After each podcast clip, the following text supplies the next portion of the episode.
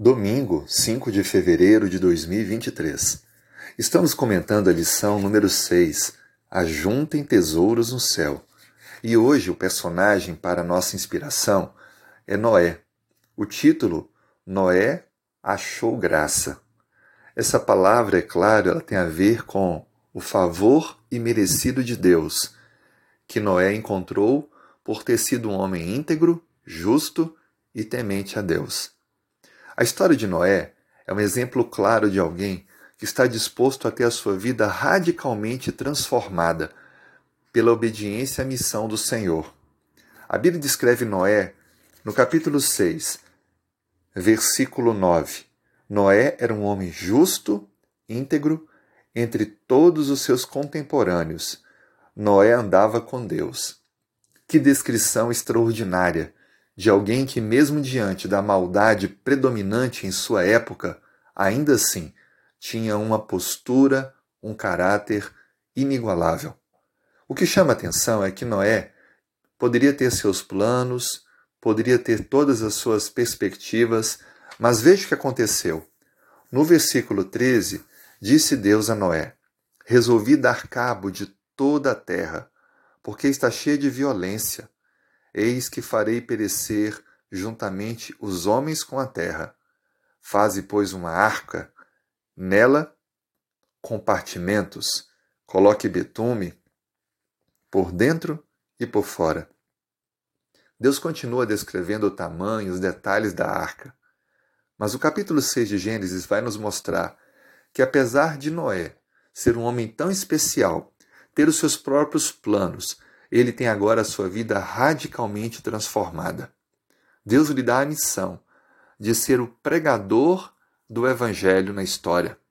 Ele precisava anunciar que um grande dilúvio viria e, ainda assim, construir um grande veículo de salvação, a arca. Sem dúvida alguma, isso mudou totalmente os planos de Noé. Agora, ele deveria deixar de se preocupar com a sua casa, com novas aquisições, com novos investimentos, com o lazer da família e deveria dedicar-se completamente à missão que Deus o confiou. Isso mudou a sua vida. O que chama atenção para nós olhar para isso é que Noé acumulou tesouros no céu, ou seja, ele investiu seus recursos, sua vida, seu tempo na missão que Deus o confiou anunciar que viria o juízo e preparar o veículo de salvação para aqueles que aceitassem a oferta de graça de Deus. Noé, então, deixou planos pessoais e aceitou o chamado para poder construir a arca. Durante 120 anos, ele levou adiante essa grande missão.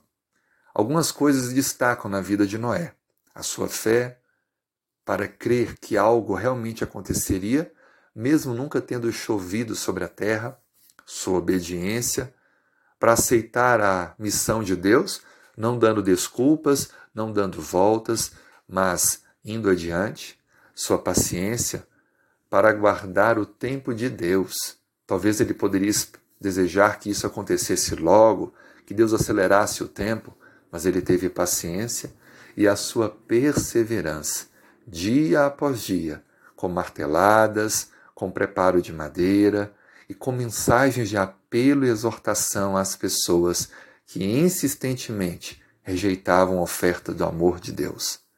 Mas ele teve perseverança e foi até o fim, quando entrou na arca e Deus a fechou. Deus também quer que eu e você cumpramos uma missão de sermos luz e podermos influenciar pessoas em nossa geração. Invista sua vida, seus tesouros no céu e receba a grande recompensa do Senhor. A Bíblia descreve que Noé herdou toda a terra, pois somente ele e a sua família permaneceram vivos sobre o planeta. Ali, ele pôde ter como propriedade toda a extensão do, do planeta. Mas o mais importante, Noé recebeu a herança da vida eterna. E essa sim é uma herança e uma recompensa inigualável. Que Deus possa também dar essa bênção a mim e a você, que hoje aceitamos investir nossos tesouros no céu e cumprir a missão do Senhor. Vamos orar? Obrigado, Senhor Deus, pelo privilégio de te servir. Obrigado pelas circunstâncias que apenas reforçam que em breve o teu juízo ocorrerá e Jesus voltará. Esse é o momento de anunciarmos que ainda há salvação. Por favor, nos transforme e nos capacite para essa missão de influenciar outros a também aceitarem esta oferta de graça.